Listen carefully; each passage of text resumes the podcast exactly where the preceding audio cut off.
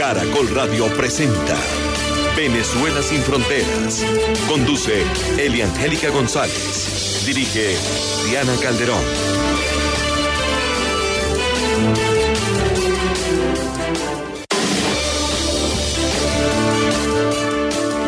¿Cómo están? Sean bienvenidos a este espacio de todos los domingos. Esta servidora Angélica González con todo el equipo que hace posible que lleguemos a ustedes a través de Caracol Radio y de www.caracol.com.co. Agradecidos como siempre de su sintonía. Hoy vamos a analizar los pro y los contra de esta gira realizada por Juan Guaidó por distintos países, concluyendo en los Estados Unidos, donde finalmente se reunió con el presidente Donald Trump. Incluso fue uno de los invitados especiales a este discurso del Estado de la Unión dado por el presidente al país estadounidense. También hablaremos con uno de los protagonistas que lo acompañó durante esta gira y conversaremos sobre la visita de la Comisión Interamericana de Derechos Humanos que no se dio por impedimento directo de Nicolás Maduro y de su régimen. Este es el menú que tenemos para hoy. Les invitamos a compartirlo y a conocer juntos a esta Venezuela sin fronteras. En Venezuela sin fronteras es noticia. Como siempre amigos, comenzamos poniendo a su disposición nuestra etiqueta Venezuela sin fronteras, ese es nuestro contacto. El presidente interino Juan Guaidó fue invitado especial para este discurso del Estado de la Unión ofrecido por el presidente de los Estados Unidos, Donald Trump, a todo el país. Así hablaba Trump de la cruzada que emprende y lidera Estados Unidos para devolver la democracia a distintos países, entre ellos Venezuela. Estamos apoyando las esperanzas de cubanos, nicaragüenses, venezolanos para restaurar la democracia. Estados Unidos, en ese sentido, está al frente de una coalición diplomática de 59 naciones eh, contra el dictador socialista de Venezuela, Nicolás Maduro. Maduro es un gobernante ilegítimo, el tirano que eh, maltrata a su pueblo. Sin embargo, se aferra a esa tiranía. Sin embargo, se, se le va a derribar. Además, en una sorpresiva mención, señala a Juan Guaidó como uno de los asistentes en el palco superior, invitado por su propia esposa, Melania Trump. Así hablaba el presidente de los Estados Unidos de Juan Guaidó, quien fue ovacionado de pie por toda la audiencia. Esta noche hay un hombre muy valiente que lleva consigo las esperanzas, sueños, aspiraciones de todos los venezolanos, eh, sumándose a nosotros en la galería. Es el verdadero y legítimo presidente de Venezuela, Juan Guaidó. Señor presidente, lleve de vuelta a Venezuela este mensaje. Casi inmediatamente Nicolás Maduro reaccionaba en este tono. Donald Trump, no podrás con Venezuela. Y en Venezuela el presidente de la República no lo designa el presidente de Estados Unidos. Le digo al pueblo de Estados Unidos, Donald Trump está encaminando a Estados Unidos hacia un conflicto de alto nivel contra Venezuela. Este año hay elecciones, señor Donald Trump, elecciones para la Asamblea Nacional y el títere y el pelele que usted ha intentado imponer en Venezuela se quedará sin trabajo y será su fracaso, señor Donald Trump. Quedaste llenos de pava. Te empavaron, Donald Trump. Te llenaron de derrota, de fracaso, de mentira, de manipulación. Guaidó al final de la gira respondía. Los derrotamos políticamente, construimos mayoría desde hace años en Venezuela, nos hemos movilizado, hemos arriesgado nuestras vidas una y otra vez y lo seguiremos haciendo hasta lograr la libertad de Venezuela. Pero se amparan hoy en grupos terroristas como el ELN como la disidencia de la FARC, como grupos eh, de narcotráfico que hoy tienen presencia, por cierto, en todo el hemisferio. Hoy la dictadura de Maduro no solamente es un problema para los venezolanos, como evidentemente lo es.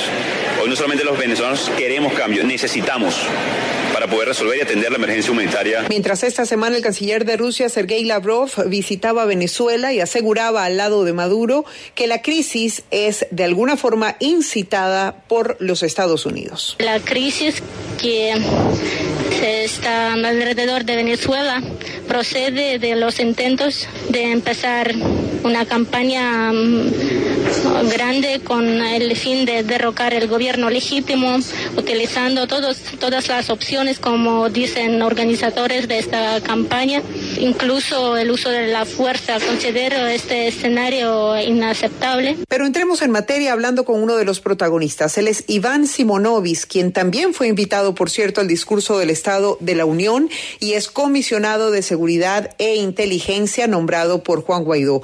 ¿Cómo está, señor Iván? Bienvenido. Obviamente usted tiene más que méritos para haber sido invitado a ese acto. Primero porque duró prácticamente 15 años preso, siendo un preso político primero de Chávez y luego de Nicolás Maduro. Y logró escaparse del régimen, por eso es reconocido ante el mundo como un luchador y por eso estaba entre esas filas. Pero ¿qué significó para usted esa invitación? El discurso de la Unión viene a ser como la memoria y cuenta de, del presidente en este caso ante el gobierno en, total, o sea, de todo el Estado y obviamente este, ante la nación. Yo creo que después del Super Bowl, eh, uno de los eventos más que más se ve debe ser ese, toda vez que se habla de lo que se ha hecho y de lo que se va a hacer.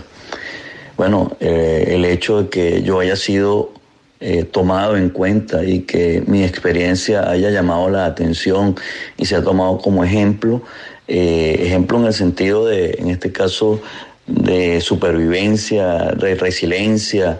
Este, es el caso mío y es el caso de mi familia, es el caso de los presos políticos en Venezuela. Pero también, además de eso, era el único, el único extranjero de todos los casos que habían allí. Bueno, eso definitivamente pues es un detalle que te hace sentir halagado y te das cuenta pues que hay gente que se preocupa y se, y se ocupa mm, en ver eh, las cosas que suceden en el mundo y las cosas en este caso que está sucediendo en Venezuela. Y que usted conoce perfectamente. Usted le entregó una carta al presidente Trump. ¿Qué decía esa carta? En principio eso no era una carta, eso era una guía que yo tenía, que en algún momento yo pensaba leerla en público.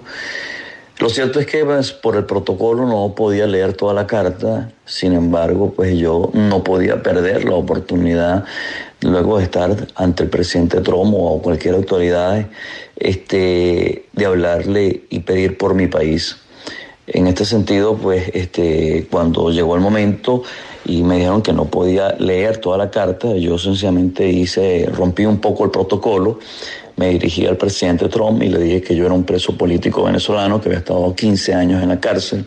Eso con eso logré captar su atención y leí algunos trozos de, la, de lo que tenía en la mano. Entonces él me extendió la mano y me dijo que, que si eso era para él y le, se lo entregué.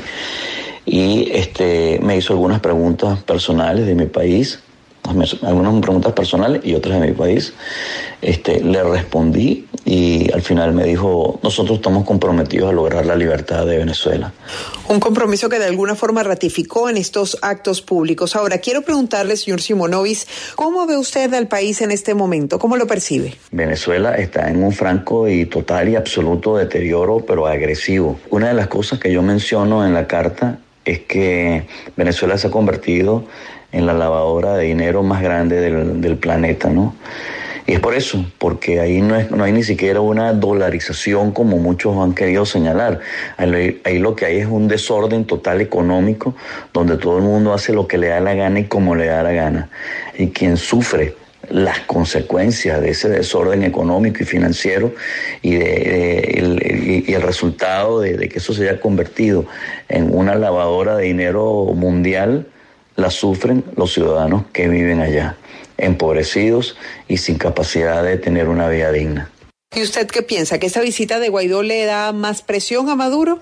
Más que la visita a los Estados Unidos, eh, está la, la gira en sí, empezando por eh, el evento celebrado en Bogotá, donde se presentaron pruebas de la presencia de Hezbollah en Venezuela y de las actividades de grupos, otros grupos terroristas como ELN y el FARC y la FARC. El objetivo de esto está claro, claro que es eh, lograr que, que el régimen de Nicolás Maduro sea considerado como un régimen o un grupo de actividades terroristas. Luego la visita del presidente Guaidó en Davos fue supremamente importante, toda vez que ahí convergen pues los grupos eh, financieros más importantes del mundo y así sucesivamente la visita en Europa para luego culminar en los Estados Unidos.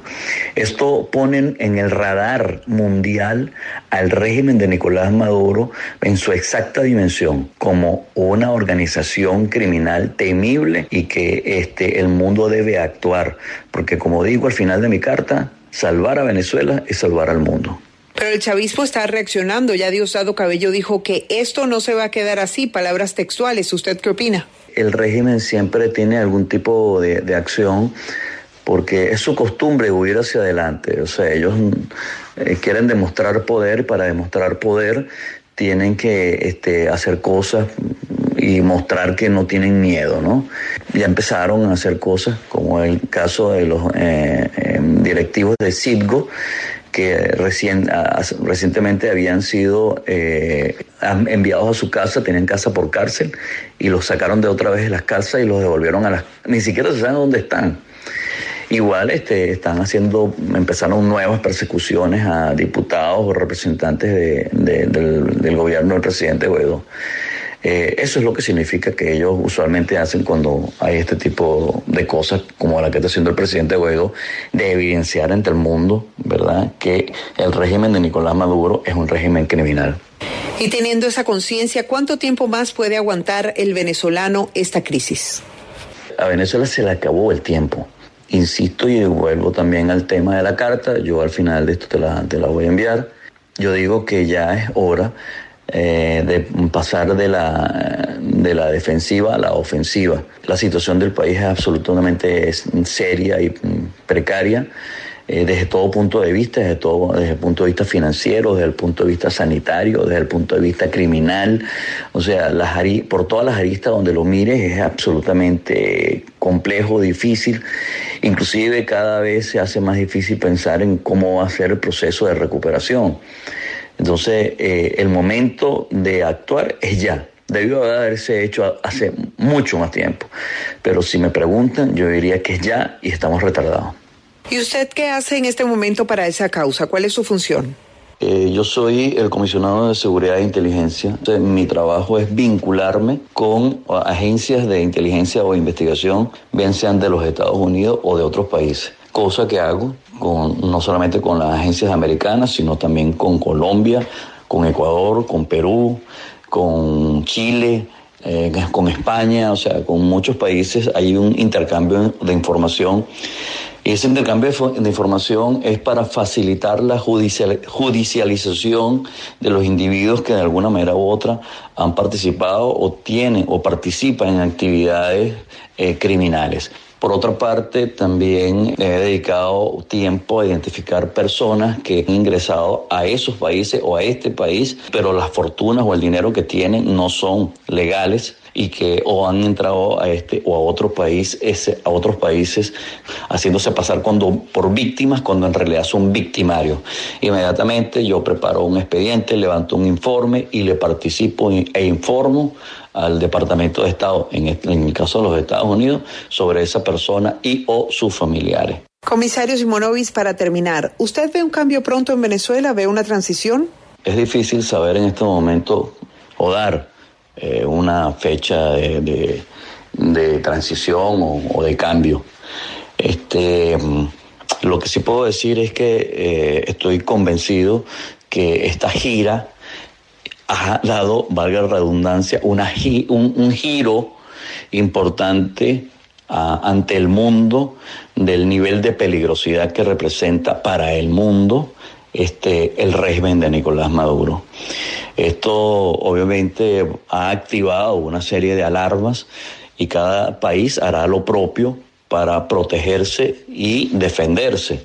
En esos procesos, este, asumo yo que se um, harán, se tomarán acciones de todo tipo, este, para poder neutralizar eh, las posibles, neutralizar, o sea, eh, que sea estos países sean afectados por algunas de las cosas que estén sucediendo en, en Venezuela. Como venezolano quisiera que fuese mañana. No sé cuándo va a ser el cambio. Lo que sí sé es que se está trabajando mucho en eso, que el presidente Juan Guaidó, su equipo este, y muchos líderes del mundo lo han hecho saber. Están trabajando eh, afanadamente para lograr el cambio en Venezuela, para que regrese la, la justicia la libertad y la democracia. Y sé que después de esta frase muchos dicen amén. Gracias al comisario Iván Simonovis por atendernos en esta mañana de domingo. Regresamos en el próximo segmento para hablar de esta visita que no permitió el régimen de Nicolás Maduro de la Comisión Interamericana de Derechos Humanos a Venezuela.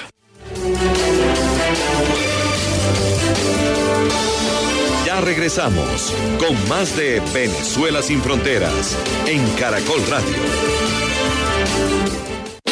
Mi selección no pierde la esperanza de clasificar a Tokio 2020. Tiene que aparecer la casta, esa casta del guerrero colombiano. Y nuestro apoyo será fundamental en el último partido frente a la selección charrúa.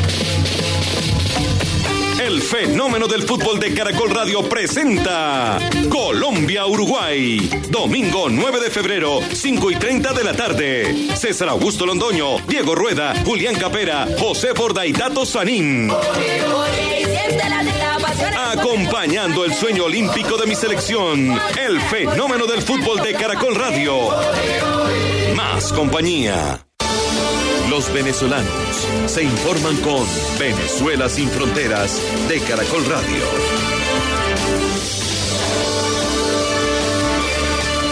Gracias amigos por escribirnos a través de la etiqueta Venezuela sin fronteras. Antes de continuar con otro tema, queremos hablar en este momento con el analista Félix Arellano, porque queremos saber cuáles son los beneficios de esa gira que acaba de terminar Juan Guaidó por distintos países con cierre en Estados Unidos. ¿Cómo está, señor Arellano? Bienvenido. Creo que la gira que ha sido tan heterogénea, que ha incluido tantos países, diversidad de países, ha fortalecido el tema venezolano. Entonces es impactante para Venezuela y para los venezolanos, porque Venezuela vuelve a estar en la agenda, había el temor de que el tema venezolano se estaba enfriando, que había poco interés, el Brexit en Europa el, impeachment y la campaña electoral en los Estados Unidos. Bueno, ahora de nuevo el tema está, creo que de forma más ponderada, más prudente, Creo que los gobiernos democráticos en el mundo han entendido la complejidad del tema venezolano, están poniendo una atención más detallada, más cuidadosa. El tema de la salida pacífica y democrática se va consolidando. Creo que eso es lo que debería venir a continuación, un trabajo más coordinado de la comunidad internacional. ¿Y cómo interpreta usted que Estados Unidos se haya portado como lo hizo con él? Creo que la cantidad de comentarios que surgieron a partir de la situación de la Florida, el hecho de que el presidente estuviera en la misma estado en, en, su casa de veraneo y no se reuniera con Guaidó, pues obviamente afectaba en alguna medida Guaidó, pero también a Trump en su campaña electoral. El voto latino es muy importante, el peso de Guaidó, su liderazgo, el aprecio que ha recibido a nivel venezolano y a nivel internacional, creo que motivó hacer un replanteamiento en la estrategia que además ha quedado realmente impactante el aplauso, la ovación bipartidista es digna de admiración, digna de respeto.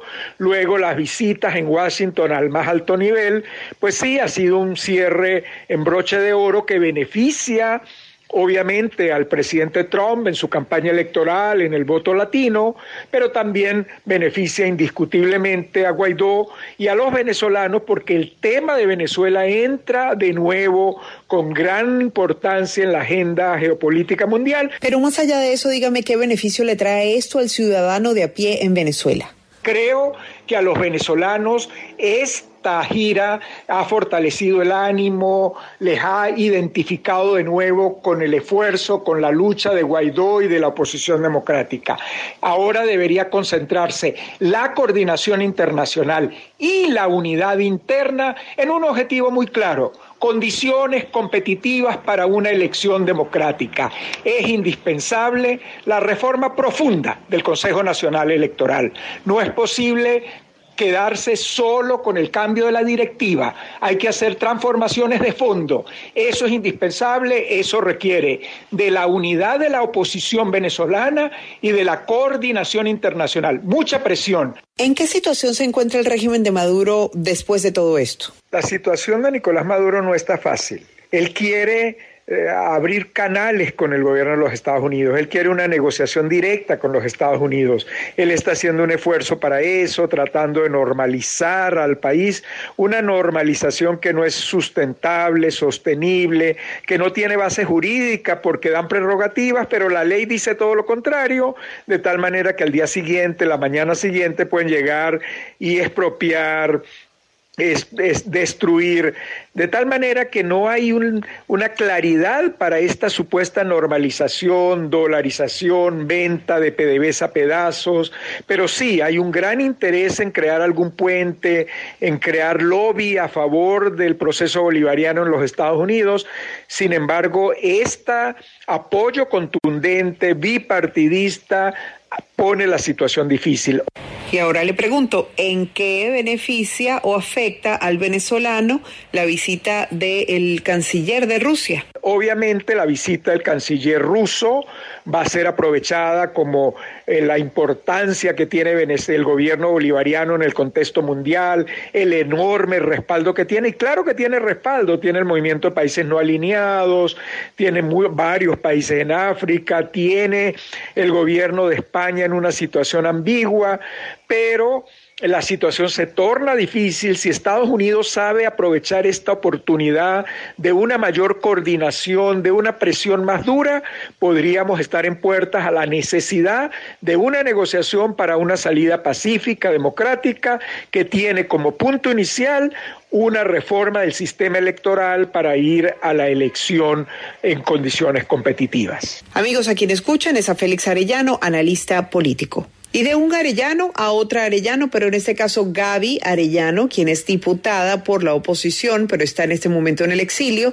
Ella eh, está con nosotros para hablar de esta visita que no fue permitida a la Comisión Interamericana de Derechos Humanos, que luego decidió ir a Cúcuta para constatar la situación de los venezolanos en esa región. Gaby, ¿cómo está? Bienvenida. ¿Qué temas trataron durante la reunión que tuvieron con esos comisionados? Consumamos toda la actualización de los atropellos que ha vivido el Parlamento, no solamente con eh, las últimas detenciones, como el caso de Gilbert Carr, Ismael León, ya los años que tiene Juan que se han detenido, sino también la militarización del Parlamento venezolano en estos días de enero y todo la, el nuevo método de ataque a la Asamblea Nacional que, que operativizó el régimen a través del diputado Luis Parra. ¿Y en qué ayuda que la CIDH haya ido a Cúcuta entonces? Creo que se documenta, se sigue eh, aumentando el expediente de violación sistemática de derechos humanos por parte del régimen de Nicolás Maduro.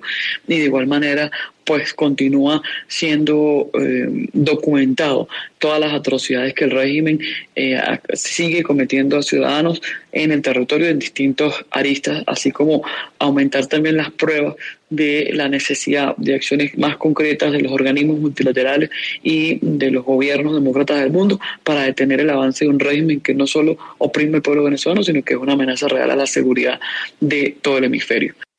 Gracias a la diputada Gaby Arellano, que nos habla desde el exilio. Ahora vamos a, conversar con alguien que directamente sufre esta situación de no constatar que hay derechos humanos en Venezuela. Se trata de Venecia Zambrano, ella es hermana del coronel Pedro Javier Zambrano Hernández, preso político actualmente. ¿Cómo está? ¿Cuáles fueron los casos que se presentaron ante la Comisión Interamericana?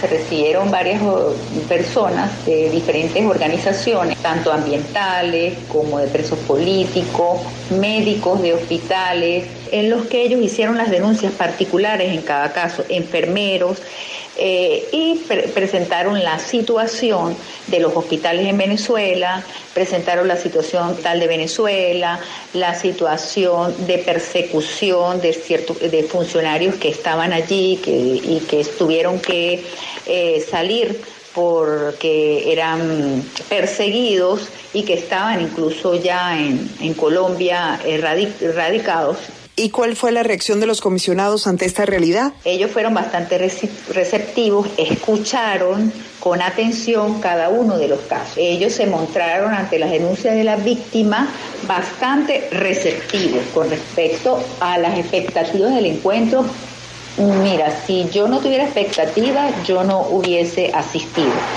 Eh, a donde tenga que ir y, tenga mis posibilidades de ir, pues así lo haré. Yo espero que el encuentro eh, que se realizó en la ciudad de Cúcuta, donde se llevaron casos concretos y se presentaron las víctimas también y los familiares, eh, sean tomados en cuenta y se tomen medidas eh, necesarias porque creo que ha pasado demasiado tiempo y aquí eh, entre más tiempo pasa, más personas mueren, más personas son privadas ilegítimamente de la libertad, más persecución, pero que sean contundentes con ese, con ese informe o las medidas que tengan que, eh, que tomar contra el dictador Nicolás Maduro.